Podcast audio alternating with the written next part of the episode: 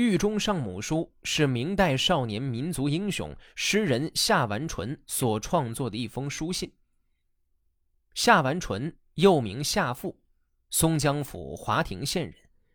夏完淳的少年时代正值天下大乱，先是李自成的大顺军攻占了明朝都城北京，使得原本励精图治的崇祯皇帝落得在煤山上上吊殉国。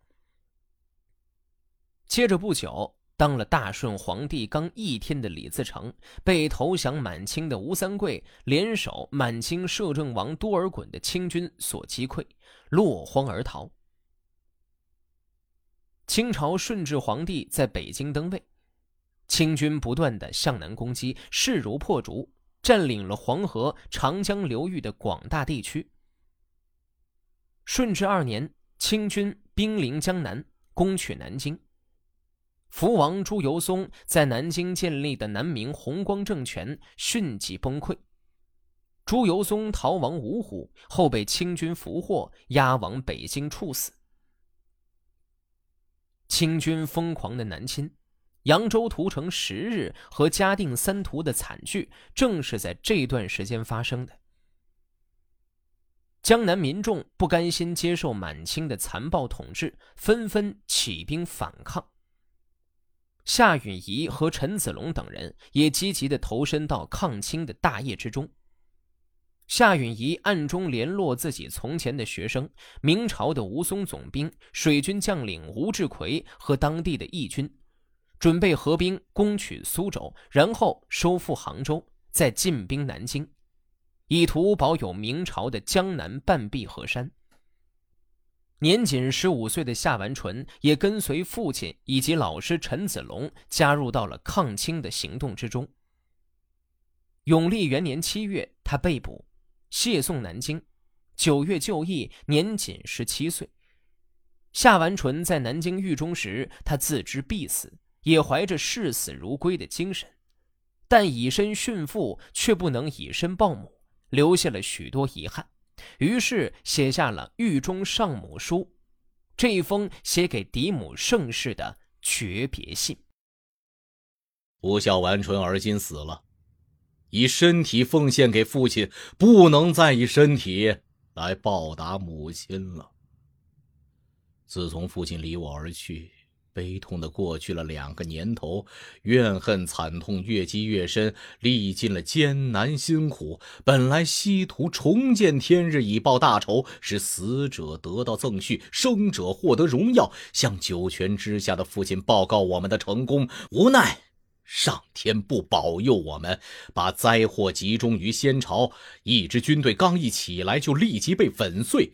去年的一举，我已自以为非死不可，谁知当时不死，却死于今天。短短的延续了两年的生命，却没有一天得以孝养母亲，以致尊贵的慈母脱身于空门，生母则寄生在异姓之家。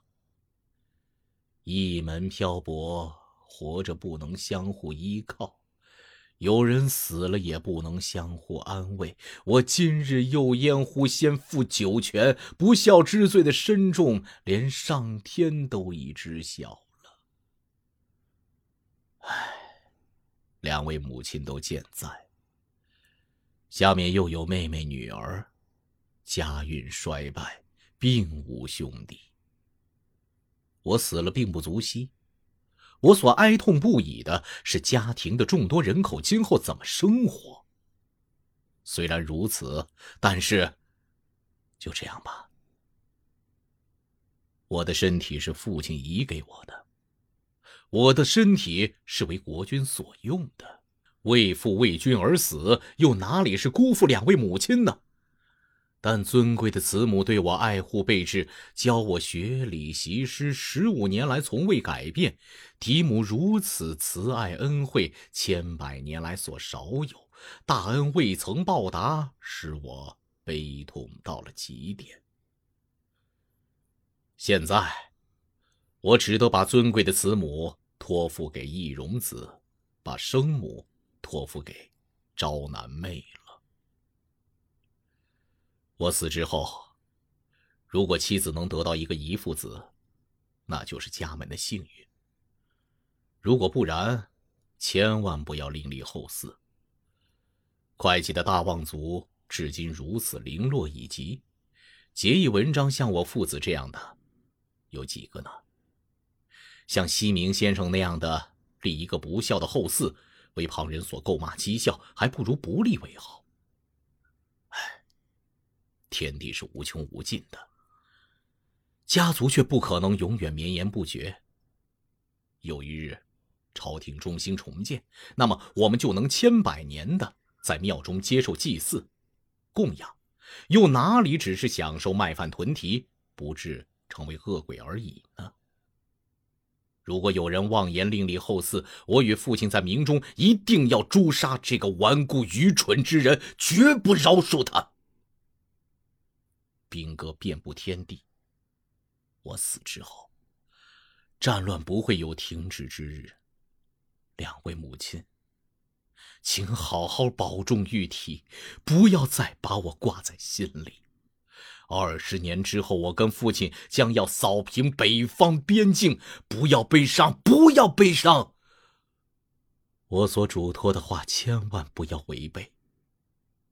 武功生是未来大有成就的人物，家里的事都交托他。寒食节和七月十五，以一杯清酒、一盏寒灯来供我。使我不至于成为无人祭祀的恶鬼，我的愿望就已达到了。妻子与我成婚二年以来，贤孝素来为人所深知。武功生为我好好的看待他，这也是武功生的未扬之情。语无伦次，而这都是将死之时的肺腑之言，悲痛，太悲痛了。但是人有哪个是不死的呢？贵在死得其所。父亲能成为忠臣，儿子能成为孝子，含笑归天，完成我的分内之事。从佛教的原理来说，一切事物本都未尝生存。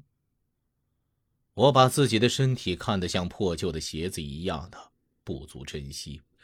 我只是为刚正之气所激，因而懂得了天人之理。十七年来，只是一场噩梦，报仇在于来世。